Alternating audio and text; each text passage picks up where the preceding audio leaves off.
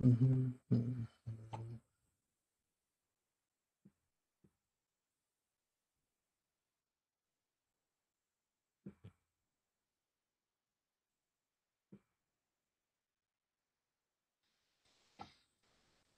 Uhum, uhum,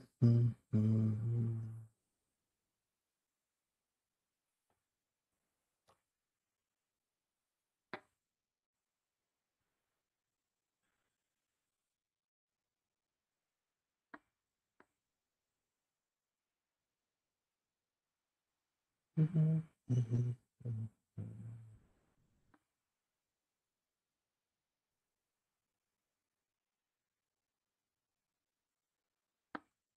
Bom dia.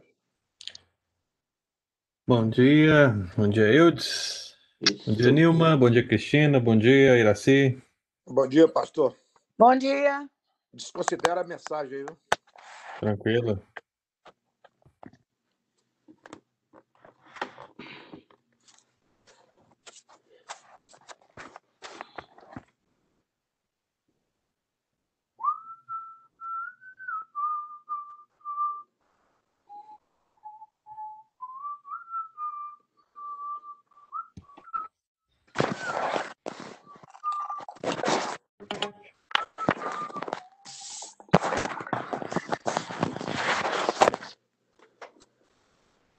Bom dia, pessoal.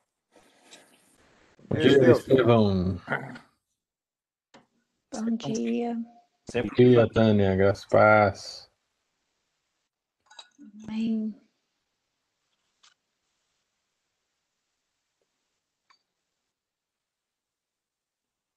Só mandando aqui, irmãos, alguns convites para a gente poder começar.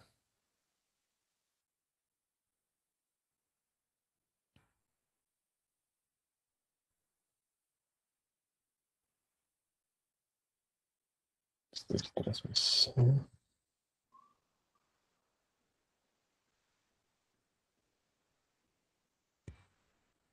Ok. Aí, irmãos, como é que estamos passando?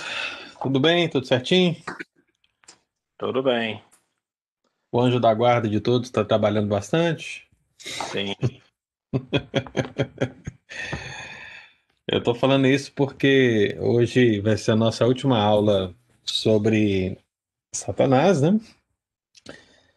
E possivelmente no domingo que vem, Deus assim nos abençoar, nós vamos falar para fechar, que vai ser o último assunto para fechar a organização angelical. A gente vai falar sobre anjo da guarda, né? Entender esse conceito e como a gente precisa aplicar isso na nossa vida, né? Então a gente fecha hoje Satanás com o último título que é dado para ele. E domingo que vem Anjos da Guarda. E aí a gente vai fechar o segundo bloco de estudos sobre anjos, né? O primeiro foi a natureza angelical, o segundo foi a organização angelical. E aí nós vamos para o terceiro bloco de estudos, né? O terceiro e o quarto vai ser aquela coisa mais específica, né? Nós vamos falar no terceiro sobre o ministério dos anjos eleitos. Então a gente vai falar sobre quais são as atividades dos anjos eleitos que a Bíblia prescreve que aconteceram no passado ou que acontecem ainda hoje. A gente vai tentar descrever isso, né? Vamos tentar analisar caso a caso da Bíblia. E quando terminar esse terceiro bloco, nós vamos para o quarto bloco, e aí nós vamos falar das ações dos anjos reprovados. Aí nós vamos falar, vamos voltar um pouco, mas não falando de Satanás enquanto título, porque estamos fazendo isso agora, terminando isso agora, mas nós vamos falar principalmente sobre a atividade demoníaca, né? sobre os demônios em si sobre o que eles fazem. Então vamos falar de possessão demoníaca, vamos falar de batalha espiritual, né? Vamos falar de todas essas essas questões, né? Eu já estou me preparando com uma literatura de ponta, mas é de ponta cabeça, viu, irmão? de ponta, viu? Neuza Itioca, sabe? Rebeca Cabral, nossa, eu estou assim. Maravilhado com as leituras que eu tenho feito aí, misericórdia, de Jesus. Cuidado Nossa, aí, rapaz. Neuza Tioca é fã do Eudes, né? É fã do Eudes? Mas ela pode ser fã do Eudes, né? O problema é se o Eudes for fã dela. Esse que vai ser o problema, né, Eudes? Então, irmãos, espero que deu para compreender como é que vai ser a dinâmica do nosso curso, à medida que a gente avança, né? Só para que os irmãos possam perceber isso aí. Então, aí devemos é, retomar, como a gente tem falado de Satanás, e é sempre geralmente um estudo focado nesse sentido, eu não tenho enviado textos e nem pastorais para os irmãos, mas quando nós avançarmos terceiro bloco, a gente vai voltar àquela dinâmica para que os irmãos tenham também o material em casa e possam sempre revisitar e, e reler também para aprendizado. Hernando, bom dia, meu querido. Bom tê-lo aqui. A Lu também chegou. Lu, Deus te abençoe. Bom dia, pastor. Tudo bom? Bom Amém. dia. Bom dia, pastor. Graças Deus. você tá muito bem, Renato, com esse Covid aí, ué. Você tá bom demais, é? Rapaz, é engraçado que o pessoal acabou de descer agora e todo mundo testou positivo. Você acredita? Eu recuperei, já estou saindo da quarentena já e todo mundo testou positivo. Hum. Vai o passar, né? nome de Jesus. Irmãos, vamos abrir a Bíblia? 2 Coríntios, capítulo Isso aí tá, 4. tá tranquilo, estamos de boa. 2 Coríntios, capítulo 4, versículo 4. Eu vou pedir os... um irmão para ler esse texto para mim, e vou pedir uma irmã para ler para mim João 14, 30. Uma irmã vai ler para mim João 14, 30 e um irmão vai ler 2 Coríntios 4, 4. Eu vou unir dois títulos em um só, porque eles basicamente se referem à mesma coisa, ainda que sejam palavras diferentes, mas é seis e meia dúzia. Deu para entender? então é seis e meia dúzia. Então eu vou juntar esses dois na mesma questão e eles estão aqui referendados nessas duas passagens.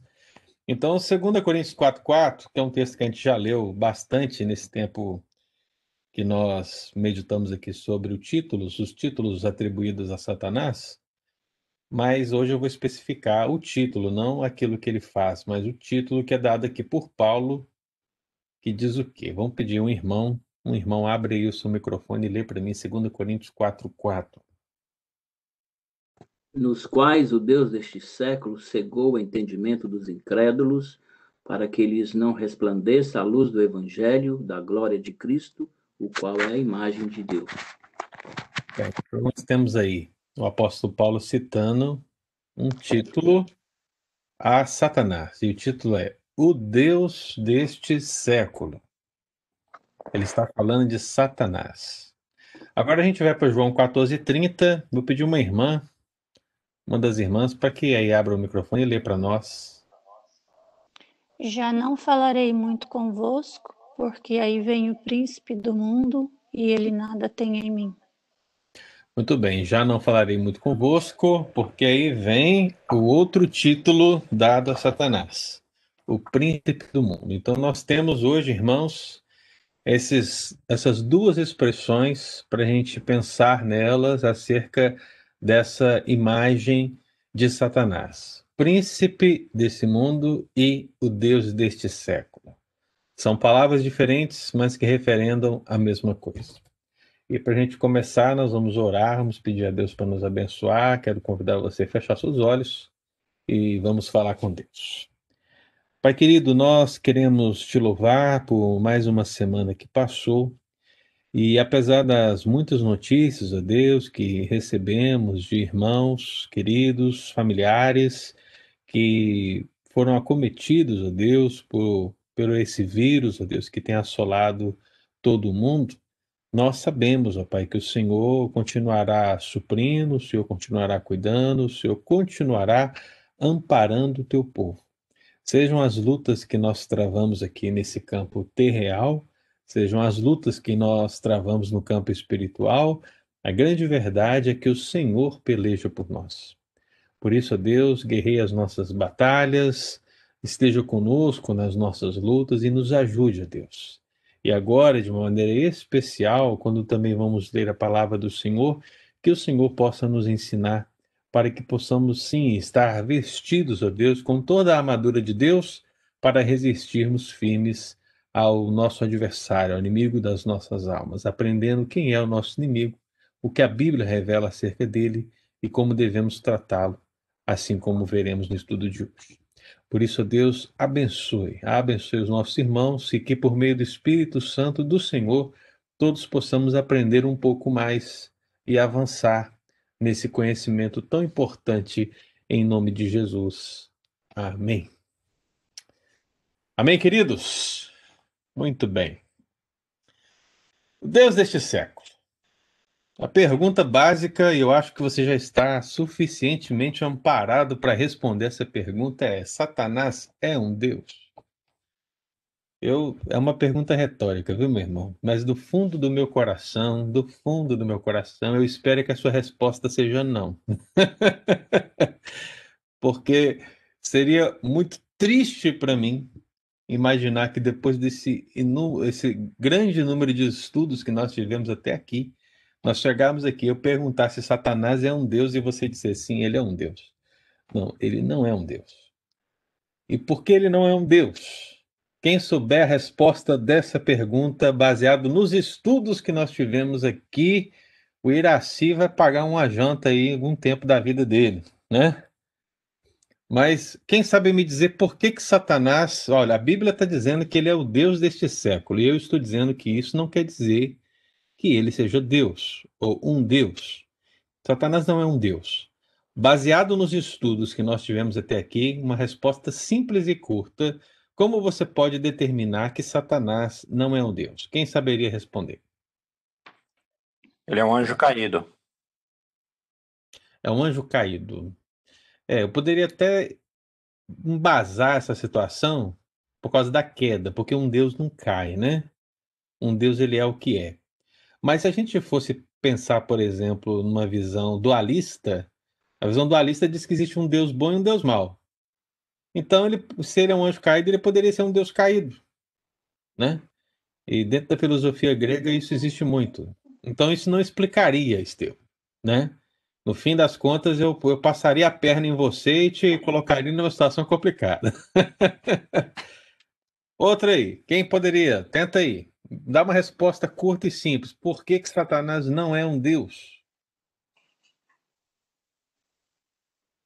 Criatura, ele é uma criatura. Olha aí, é por isso que a Nisa Tioca é sua fã, tá vendo? é por isso que ela é sua fã. Diria... Porque ele é uma criatura, justamente.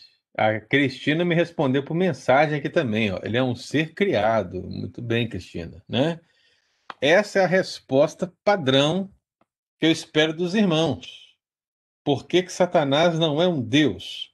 Satanás é um anjo caído, como disse o nosso irmão Estevão. Ele é um anjo. E o que, que nós aprendemos sobre anjo? O anjo, essencialmente, a sua essência, a sua natureza, é de que ele é, foi criado. Esse foi o nosso primeiro estudo. Então. Pastor. Sim. Poderia, poderia dizer também que ele não é um Deus e não há outro Deus, porque Deus existe só um Deus? É isso que nós vamos chegar na conclusão hoje, viu, Iraci? Você não apenas pode, como deve dizer isso, né? Mas a gente precisa explicar por que, que a Bíblia chama ele de Deus deste século, não é verdade? Hum. É, é preciso a gente ler as Escrituras e ler as Escrituras num todo. Porque se a gente isola um texto, pega esse texto isolado, joga o texto isolado aí. Você vai dizer o que para mim? Satanás é um Deus, ele é o Deus deste século. Mas ninguém, seja um teólogo formado numa instituição, ou seja um teólogo prático, como os irmãos é, porque todos vocês são teólogos.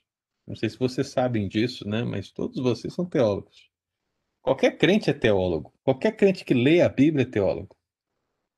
Porque no momento que ele lê e ele se alimenta da palavra de Deus, no momento que ele lê e ele interpreta o que ele lê, ele está fazendo teologia para ele, né? Essa teologia pode ser certa, às vezes, essa teologia pode ser errada, às vezes, mas ele está fazendo teologia. Então, vocês todos são teólogos, todos somos teólogos. Então, nesse sentido, nenhum teólogo, seja o prático ou formado, deve tomar um texto isolado como uma referência para uma doutrina. Você precisa ler o texto dentro do seu contexto próximo e dentro do sentido geral da Bíblia, para que você tenha a, a revelação completa do que Deus quis dizer. Senão você vai ter sérios problemas na Bíblia. Então, quando você pega 2 Coríntios 4,4 e a Bíblia fala que Satanás é o Deus deste século, essa afirmação jamais vai ser defendida na Escritura no sentido que existe mais de um Deus além do Pai, do Filho e do Espírito Santo. Porque você vai começar a ler e você vai perceber que só existe um Deus. Então, aquilo que Iraci declarou é o que está escrito na Bíblia inteira. Você pega, por exemplo, os livros históricos do Antigo Testamento, que descrevem a, as mazelas do povo de Israel, aquele contraste entre a adoração única ao Deus vivo verdadeiro e a adoração aos ídolos, aos deuses dos povos.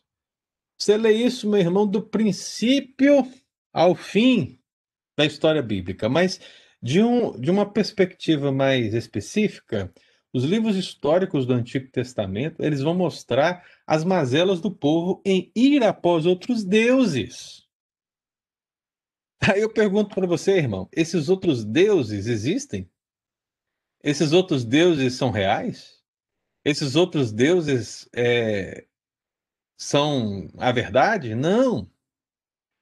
Toda vez que a palavra do Senhor os anuncia, anuncia como falsos deuses, anuncia como visto da perspectiva dos idólatras.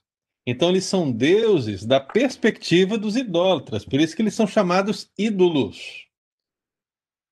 Quando o povo de Israel seguia após outros deuses, isso não quer dizer que esses deuses eles, eles existem como deuses, mas que o povo tornou a criatura em Criador, uma, uma massa de gente fez um, um ídolo para si, fez um Deus para si. Então, isso é muito comum na Escritura. Então, quando você tem esse entendimento, de cara, se você tiver só isso, você sabe que o apóstolo Paulo aqui não está dizendo que Satanás é um Deus. Isso é muito importante para nós, irmãos, porque as pessoas tratam Satanás como um Deus. Talvez elas não saibam, mas que elas tratam, elas tratam. Porque na visão mental que elas têm, elas veem Satanás como um opositor, e ele é opositor de fato, ele é adversário. Esse é o sentido do termo Satanás, esse é o sentido do termo diabo, mas vem como opositor igual a Deus. Ou seja, vamos colocar em números. Se Deus tem uma força de 100, Satanás também tem uma força de 100. E esse conceito é chamado de dualismo, né? O conceito dualista é que existe um Deus bom e existe um Deus mau, e eles brigam entre si. Né? E nós não cremos nessa visão dualista, irmão, que se você for voltar na história, você vai voltar lá nos primórdios da Mesopotâmia para achar já esse pensamento. O que a Bíblia vem descrever é a existência de um Deus único que subsiste em três pessoas, o Pai, o Filho e o Espírito Santo, e que criou todas as coisas, inclusive aquele que serve hoje como um adversário, que era um anjo que, estendo uma natureza boa no início, caiu do seu estado abandonou seu domicílio e muitos com ele, e esses tornam-se adversários do povo de Deus e do próprio Deus, mas nunca é visto na Bíblia como um opositor igual a Deus, mas pelo contrário, um opositor que está subve, su, sub, o que diz agora, eu queria colocar o mente no final, mas não dá, né? Mas ele está subviventemente agindo conforme a vontade de Deus. Então não existe essa batalha, não existe essa guerra, não existe esse dualismo. E na prática a gente vê isso na igreja, irmão. O pessoal fala assim: ah, Satanás aqui, Satanás acolá, só Satanás é, entrou na minha casa, Satanás é, matou a pessoa, Satanás colocou a doença, Satanás fez e aconteceu, né? E, e, e a gente começa a empoderar o diabo como um Deus. E nós não podemos fazer isso. Nós devemos reconhecer o seu poder, devemos reconhecer o seu alcance, devemos reconhecer a sua, a sua astúcia, devemos reconhecer tudo isso, mas tudo isso está num limite. E esse limite é o limite a qual ele foi criado. Deus, quando criou o diabo, o criou dentro de uma limitação, irmãos. Isso é que é ser criatura. Ser criatura é ser limitado. Você é limitado de alguma maneira enquanto homem. Você é limitado de alguma maneira enquanto mulher. Os anjos são limitados, os anjos eleitos são limitados de alguma forma nessa perspectiva, e os anjos caídos igualmente são limitados dentro também dessa atuação. E todos esses limites, meu irmão, só podem ser dados, controlados e, e avaliados por um ser maior, por um ser soberano, por um ser que criou tudo isso, que é o Pai, que é o Filho, que é o Espírito Santo, o Deus Todo-Poderoso, o Deus vivo verdadeiro. Então, jamais, irmão, trate Satanás como um Deus. Mas Paulo, ele fala que Satanás é o Deus deste século. E aqui, meu irmão, aqui eu estou lendo aqui a Nilma, né? Muitos são influenciados pelas ações satânicas, com certeza, e as pessoas fazem o que agrada o diabo e não agrada Deus dos céus. É verdade, felizmente. Então, o que o apóstolo Paulo quis dizer ao chamar Satanás de Deus desse século? Olha, ele quis dizer justamente o que ele disse no contexto dessa carta. Eu não sei se você conhece o contexto, mas quando você lê aqui o próprio contexto da, da carta de Paulo, se você ler 2 Coríntios 3, versículo 14 e 18, você vai começar a perceber uma, uma, um contraste que o apóstolo Paulo quer fazer aqui. Pode abrir sua Bíblia aí, volta um pouquinho, né? Volta uma página. Se você estiver na Bíblia, né? Se você estiver no celular, volta em um capítulo, 2 Coríntios 3, e você vê que a partir do versículo 14, ele diz algo interessante. E aí, o que, que ele diz? Mas os sentidos dele se embotaram. Ele está falando principalmente dos judeus. Pois até o dia de hoje, quando fazem a leitura da antiga aliança, 2 Coríntios 3,14, o mesmo véu permanece, não lhe sendo revelado que em Cristo é removido. Então percebe que o apóstolo Paulo está falando de como os judeus permanecem cegos nos seus caminhos, enquanto Cristo é aquele que faz resplandecer a luz. Né? Versículo 15. Mas até hoje, quando é lido Moisés, o véu está posto sobre o coração deles. Há um véu que cobre a verdade. Versículo 17. Ora, aliás, 16. Quando, porém, algum deles se converte ao Senhor, o véu lhe é retirado.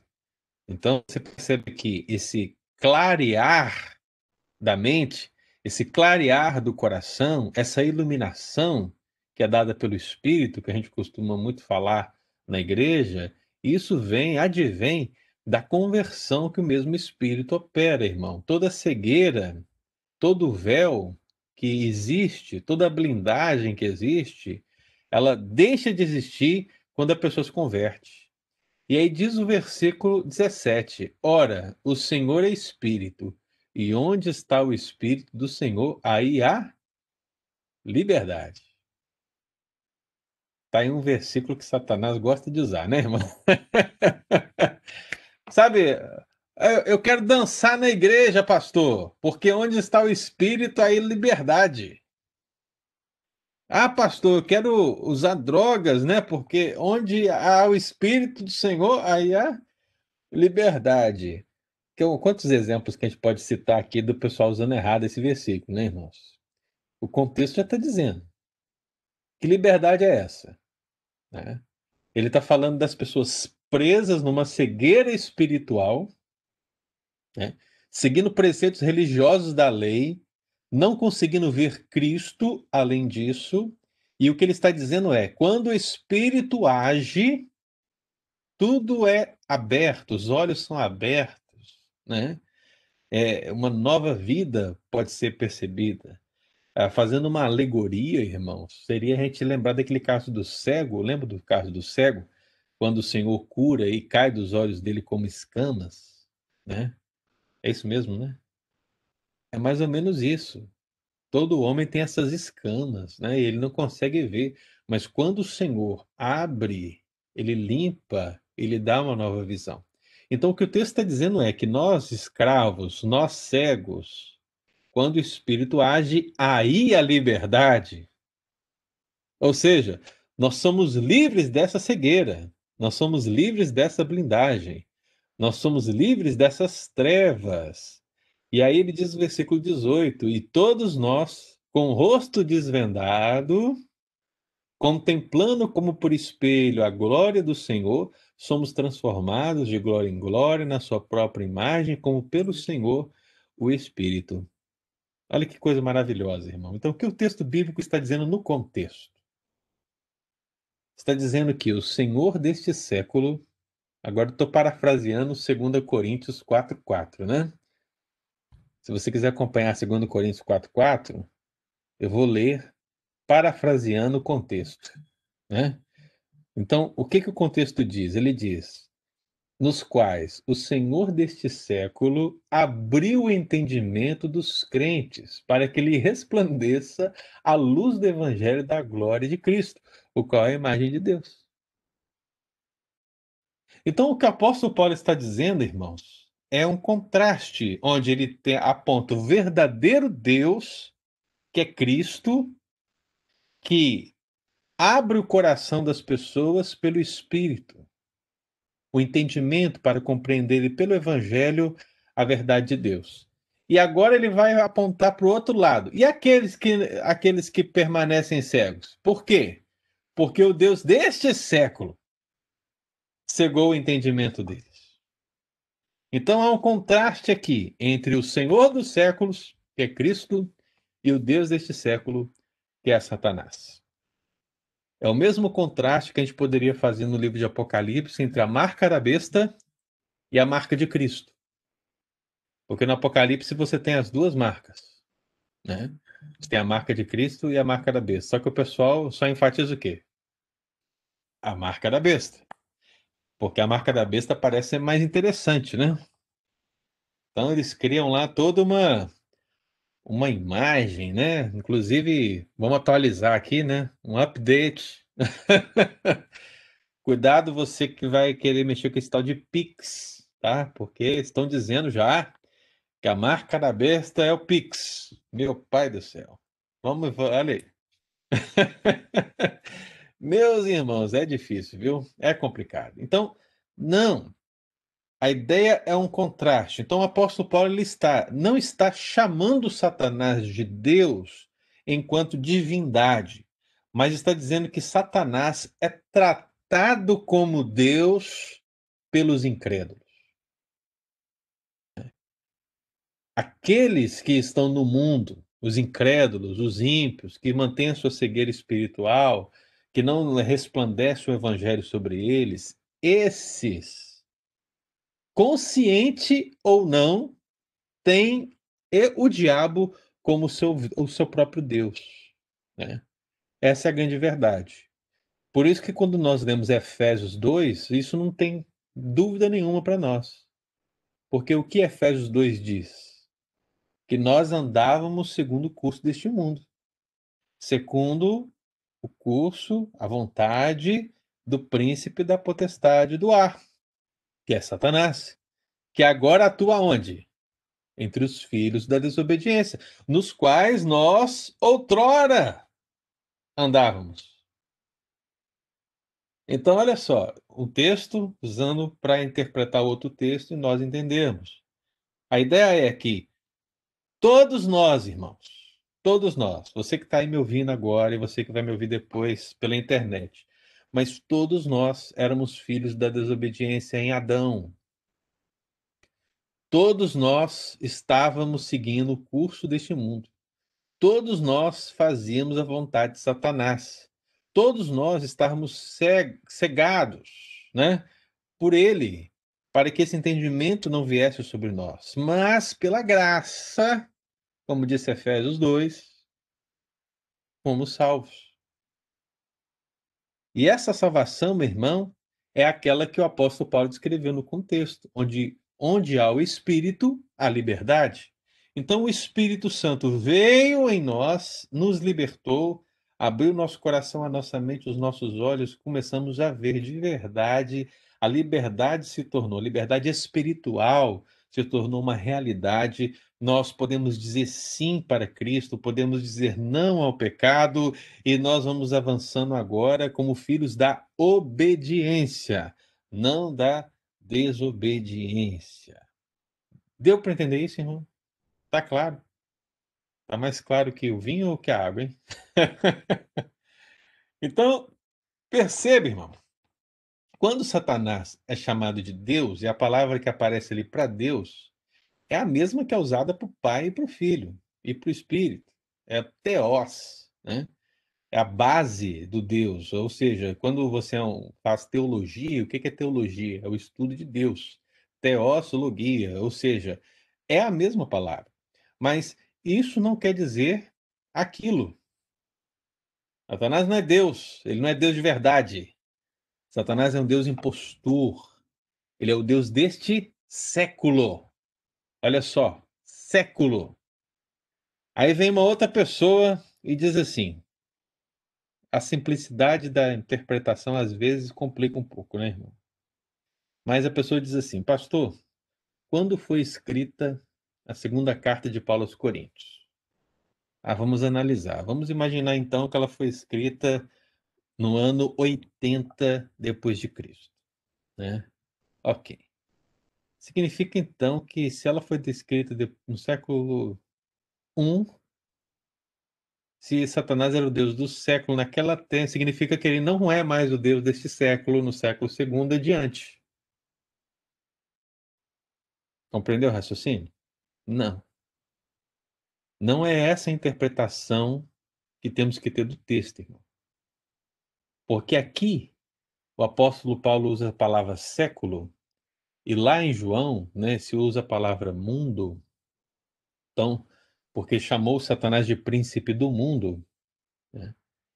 E o que quer dizer mundo ali? A palavra cosmon, ela refere-se a, a, a, algo ordenado.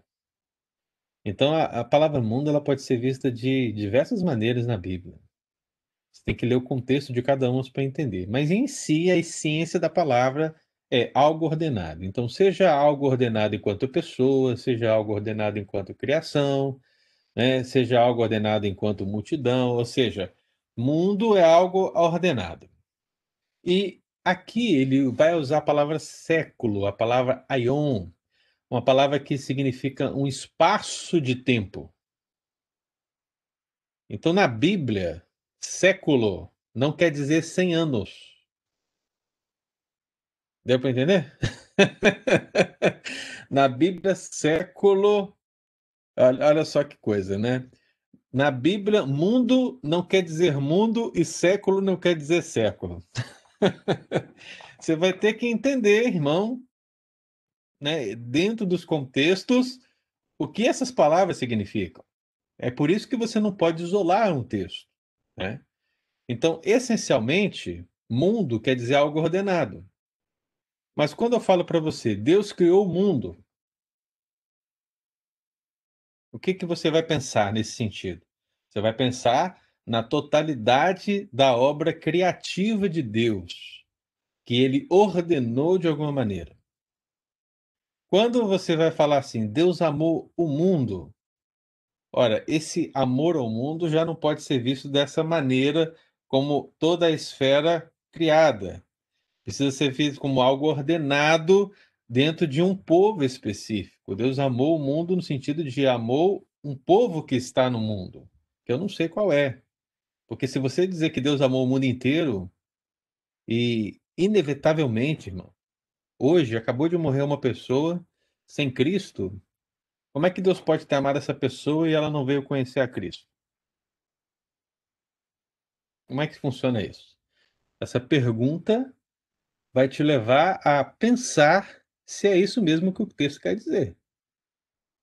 O texto quer dizer que Deus amou todas as pessoas, de todos os tempos, em todos os lugares, em todas as situações, seja o que for, em qualquer momento, em qualquer situação? Não. Óbvio que não, né? Então você precisa ler o texto dentro desse contexto. E século, igualmente, não, não significa um período de 100 anos, porque para mim, para você, século é duas coisas. Ou é um período de 100 anos, ou é aquele relógio que tinha lá no Brasil, que o pessoal comprava, né? Que gostava muito, séculos, né? Não sei se o pessoal já teve esse, esse relógio, né? Mas o pessoal gostava muito. Era relógio top, né? Eu mesmo tive um. Então, século na Bíblia significa um espaço de tempo. Então, quando a Bíblia fala que ele é o Deus deste século, não quer dizer que ele é o Deus do século I ou do século II. Quer dizer que ele é o Deus de um espaço de tempo. Ele está atuando como um Deus num espaço de tempo. Né? E quando você lê o Apocalipse e pensa em Satanás e tempo, o que, que você tem, o que ocorre ao seu coração? Que Satanás sabe que o seu tempo está terminando. Entende? Então ele tem um tempo. E esse tempo de atuação, meu irmão, ele vai procurar fazer o que lhe cabe, em termos de agir como adversário, como nós temos visto aqui. Mas ele tem um tempo.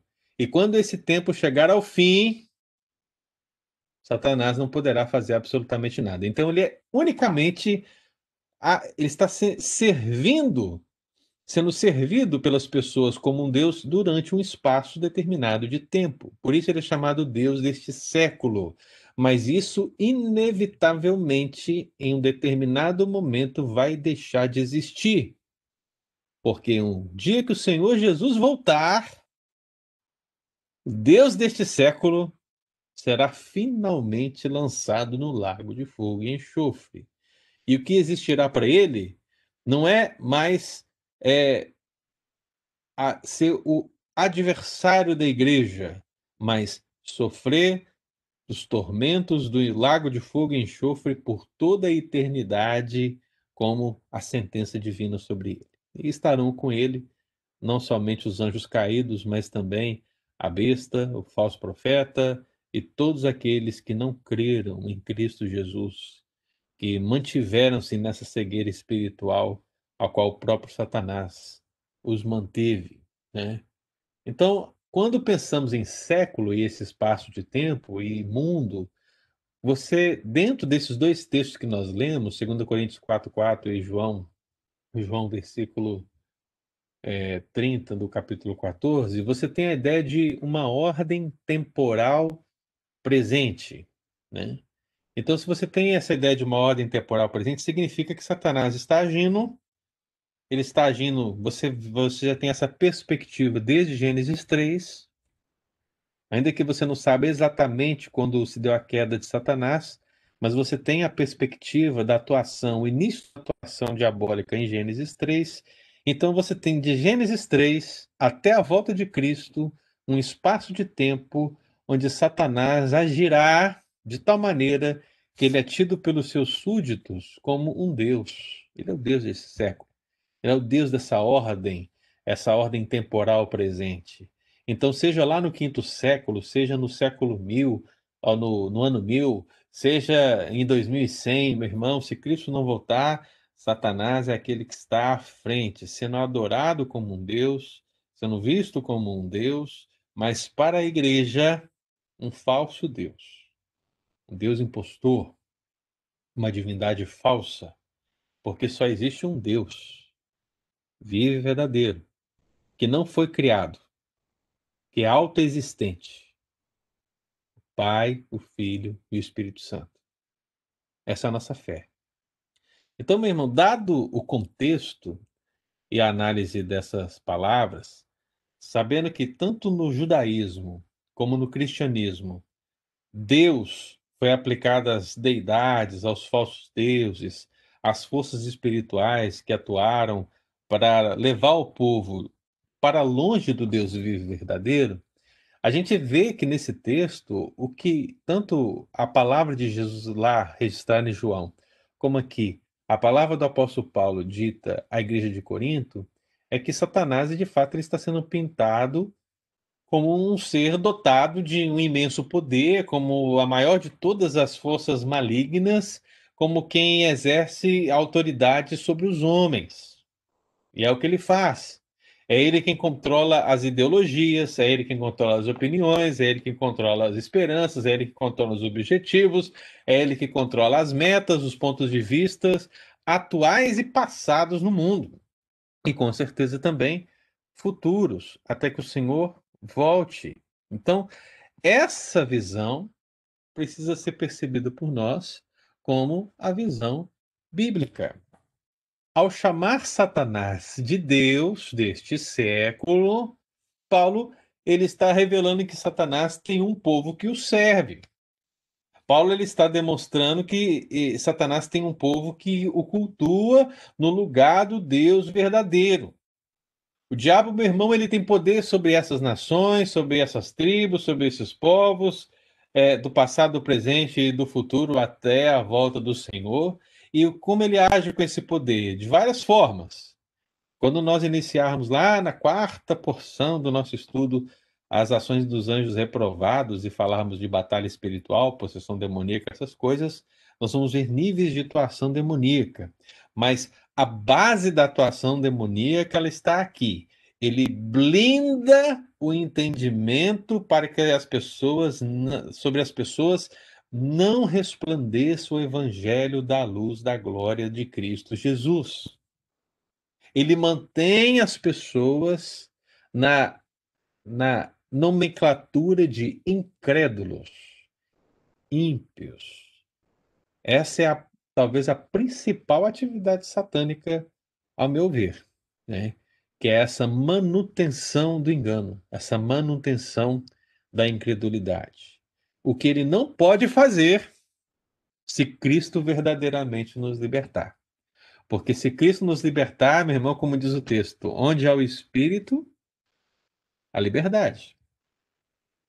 Então, quando Satanás que me prendia, blindava o meu entendimento, me mantinha na cegueira espiritual. Quando o Espírito Santo vem, Satanás, meu irmão, não tem poder para resistir à ação libertadora do Espírito Santo de Deus. Por isso que Deus verdadeiramente nos ama, irmão. É aqui que você tem que entender o privilégio que você tem de ser salvo em Cristo Jesus. Porque essa cegueira, homem nenhum pode se libertar. Ele pode se achar a melhor pessoa do mundo, ele pode ser o camarada assim, olha, top, sabe?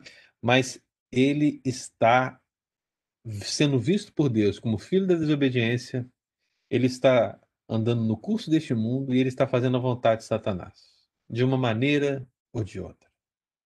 Somente Cristo pode nos libertar desse estado. E, meu irmão, se você foi liberto, se o Espírito Santo de Deus veio na sua vida, se você, portanto, é batizado com o Espírito Santo, ele entra em você e produz essa libertação. Você consegue ver, você consegue sentir, você consegue agora ter uma liberdade espiritual que você não tinha antes. Meu irmão, isso deve ser visto por você como uma graça realmente maravilhosa. Olha, você é indigno de receber um negócio assim, mas Deus te deu de presente em Cristo Jesus. Então, qual é o seu sentimento em relação a isso, meu irmão? Essa liberdade. Qual é o seu sentimento em relação ao que Cristo fez por você? Enquanto tantos outros estão aí mantidos nessa blindagem espiritual onde o diabo os mantém assim? Por que, que você é melhor do que os outros? Em que você é melhor do que os outros? Absolutamente nada. O único que foi melhor aqui foi Cristo.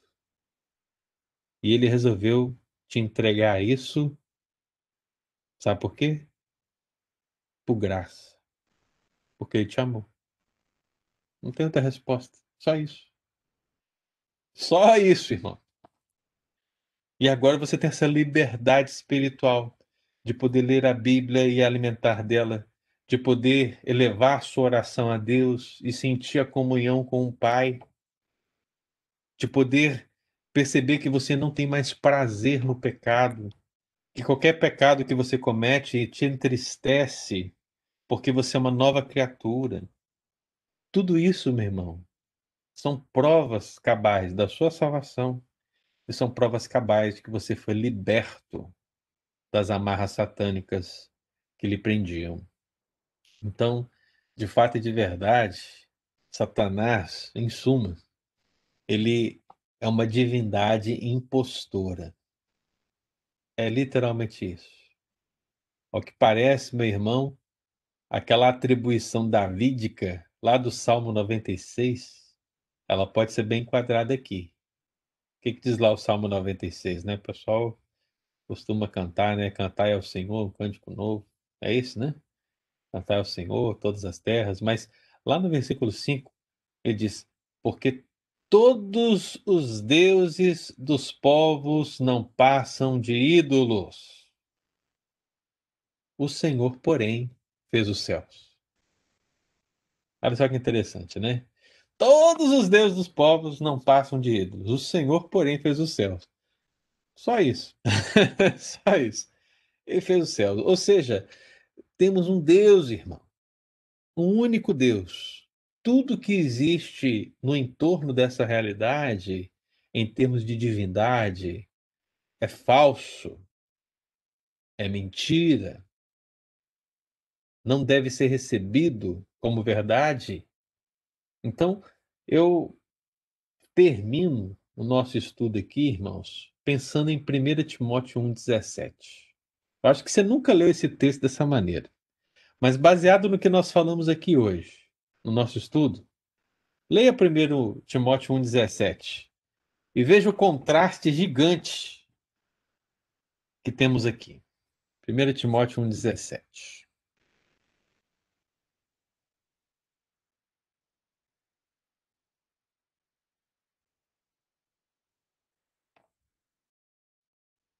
Todo mundo achou?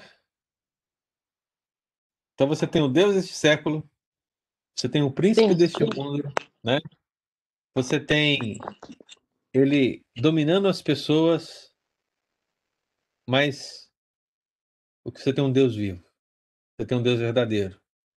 E o que, que o apóstolo Paulo diz aqui em 1 Timóteo 1,17? Ele diz: Assim, ao Rei eterno, imortal, invisível, Deus único, honra e glória pelos séculos dos séculos. Amém.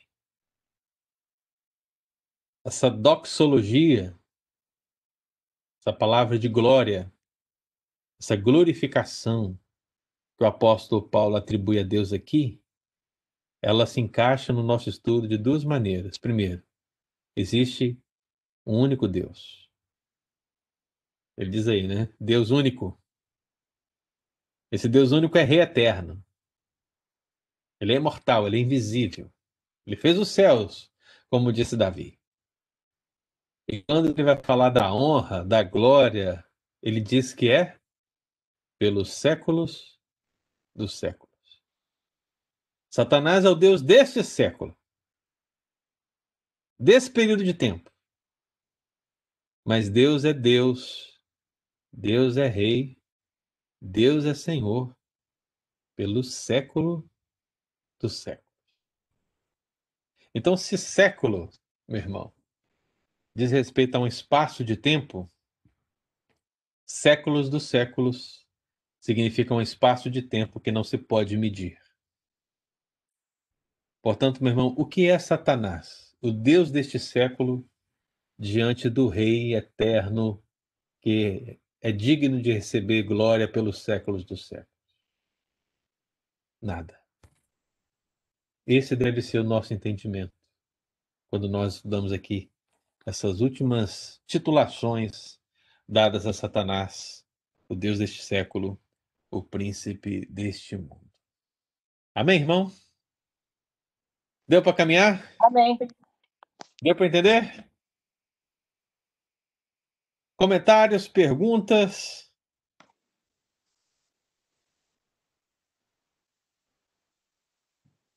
Quem tiver, fale agora, eu calo para sempre, hein? Depois eu Pastor, eu queria comentar sobre. Achei esse, é, é interessante é, sobre o estudo que você mencionou. Eu estava refletindo sobre a minha caminhada antes de realmente conhecer a palavra de Deus. Realmente é essa cegueira, né? Que a gente andava antes de conhecer a Cristo, realmente não fazia sentido. Hum. E só mesmo a, a luz do Evangelho que faz essa transformação, porque aí parece que realmente as escamas caem.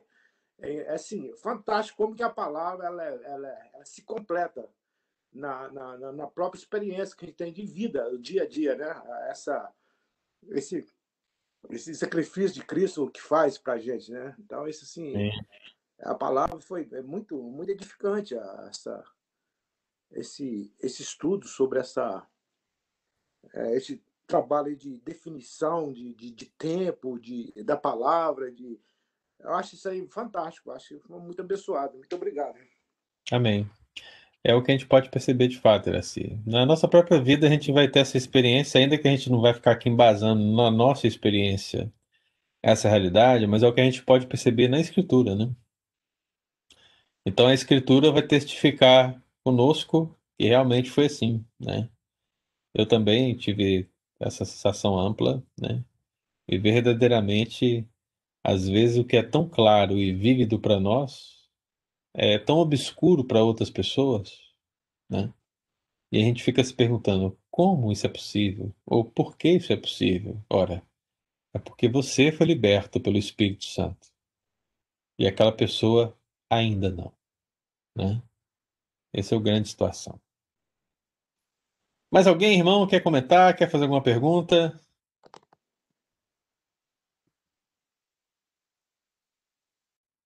A Nilma tá aí mandando um ótimo domingo para todo mundo, né? Pessoal que vai comer macarrão, né? Deus abençoe. O que, que tem de almoço aí hoje, hein? Outros Hein? vão comer feijoada. Feijoada, olha aí, ó. Bons tempos. Macarronada mineira. Olha aí, ó. Sabia que Ah, tinha dona? Nilma, eu, eu quero comer essa comida da senhora, porque a sua filha falou que a senhora é a melhor cozinheira do mundo. Filha vai falar sempre bem, né? Ah, não, agora eu fiquei assim, né? De Água na boca para provar sua comida. Diz que a senhora faz cada carne maravilhosa. Ué, um dia desse, quando essa pandemia passar, ué, quem sabe? Ah, quem sabe? Eu tô querendo saber. Tá bom. Sempre Vamos. Então deu para a gente caminhar bem, né? Então vamos fazer o seguinte: deu para compreender, nós avançamos na organização angelical, fechamos ela hoje, em termos de Satanás, nós vamos fechar a organização angelical domingo que vem, né? Então, o que que nós falamos sobre organização angelical? Falamos sobre bom, querubins, serafins. Tá lembrado aí, pessoal? Já tá formado, hein? Já é PHD já, hein? Falamos querubins, serafins, falamos sobre Miguel, falamos sobre Gabriel, falamos sobre as classes menos conhecidas como trono, soberanias, principados, potestades, Potestade. domínios, né? Depois adentramos a Satanás, vimos quem é Satanás em todas aquelas perspectivas, por que que ele é adversário, né? Agindo como adversário. Finalmente, agora vimos os outros títulos que são dados a Satanás. Vimos Anjo de Luz, Maioral dos Demônios, Beuzebu, Belial, Maligno, Antiga Serpente, o Dragão. Vimos hoje o Deus desse século, Príncipe deste mundo. Você vê como é que a gente já avançou bastante, né? Então, para fechar a organização angelical, último tema vai ser Anjos da Guarda. Porque a gente precisa entender isso, porque se você ou se alguém diz que existe anjo da guarda enquanto um ser pessoal para cada crente neste mundo, então a gente tem que colocar isso dentro da organização. Né? Agora, se não existe, a gente também tem que entender os princípios bíblicos que afirmam porque não existe. Porque de tudo que falamos aqui, eu acho que o que as pessoas mais confundem no dia a dia da igreja é sobre isso. Né? E como é que eu sei disso? Muito simples. Você chega lá no culto, numa visita, né? Igual aí a, Dulce falou da macarronada aí, falou da comida, né? Aí a Dulce chega lá na casa da Nilma, aí ela vai e come a comida, acha muito boa, que maravilha. E aí ela vai fazer uma oração de gratidão a Deus no final. E aí ela fala, Deus, eu quero agradecer o Senhor por esse alimento tão precioso que nós tivemos aqui na casa da Nilma, que o Senhor coloque o anjo, né, para proteger a sua casa e guardar. Aí, ó, ó, ó.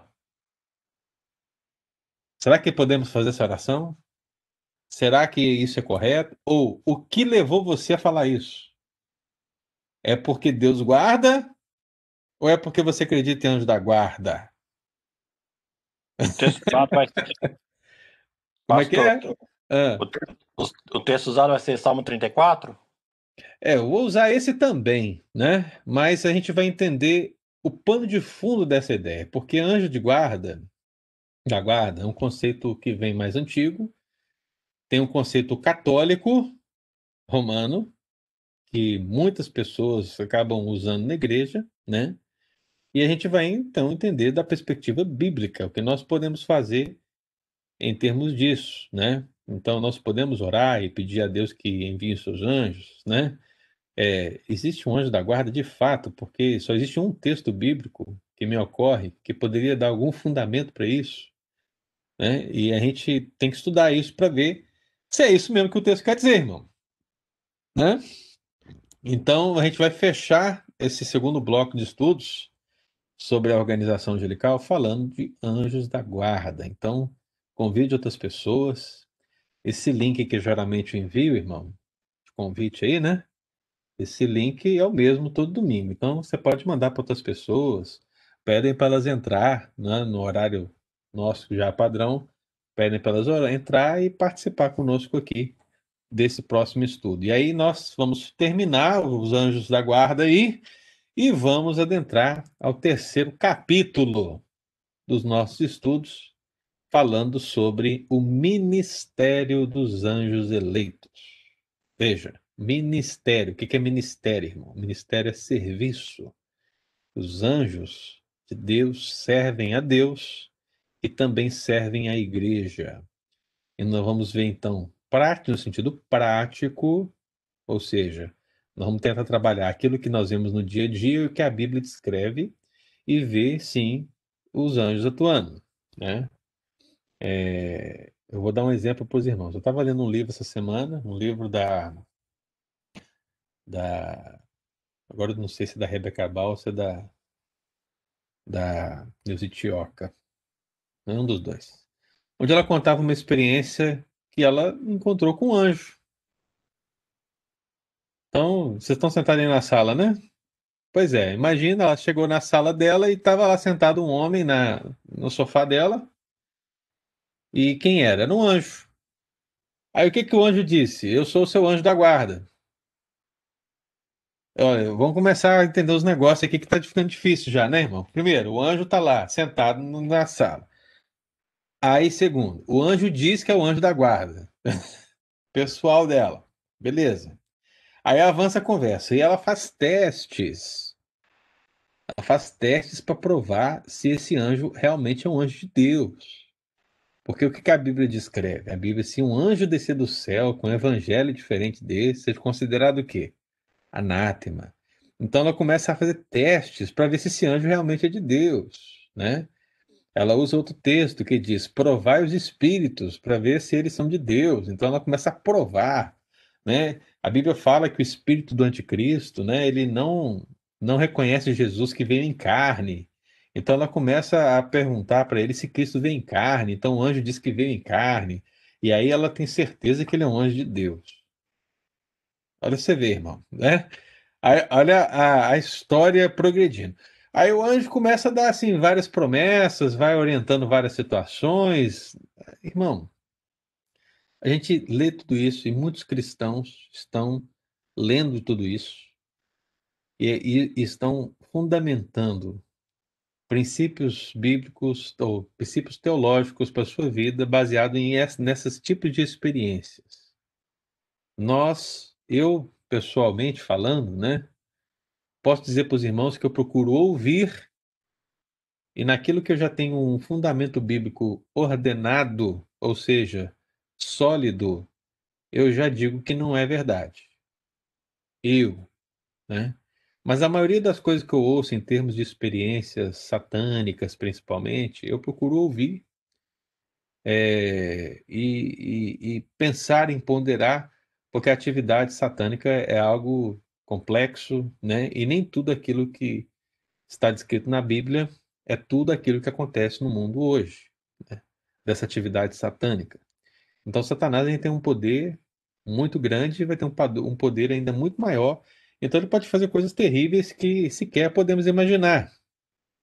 Mas há muitas coisas que a gente precisa realmente entender que Deus não vai contra a sua palavra. Então, se um anjo vai contra a palavra de Deus, eu deveria questionar esse anjo, ou não? Você fica com a Bíblia ou você fica com o livro? é o que você tem que responder, né? E, infelizmente, muitas pessoas estão preferindo se pautar em experiências, em livros, do que na escritura. Né? Então, é o meu desafio como pastor e como professor nessa matéria é justamente esse: a gente sempre analisar da perspectiva bíblica, mesmo compreendendo que isso pode ir além do que imaginamos. Né? da perspectiva satânica. Mas da perspectiva é, dos anjos eleitos, dificilmente, irmão. Não. Na verdade, dificilmente não. Não ocorrerá. Anjos indo, atentando contra a palavra do próprio Senhor. Não é possível um negócio desse. Então, se ela fez o teste lá e o anjo passou, no meu teste ele não passou, não. Enquanto eu lia, no meu teste ele não passou. Falei, esse anjo aí, ele não passou na escola dominical, não. tá bom, irmão?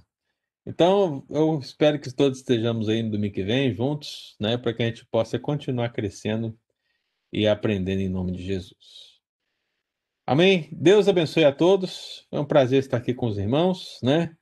E quaisquer dúvidas, nós estamos à disposição. Tá bom, irmãos? Amém. Deus abençoe. Um ótimo domingo a todos. Bye, bye. Abençoe, bom domingo. Não liga as câmeras no final, né? Olha só que coisa interessante. Aí, tá vendo? Todo mundo aí. Até mais, gente. Fique com Deus. Até mais, pastor. Tchau. Amém.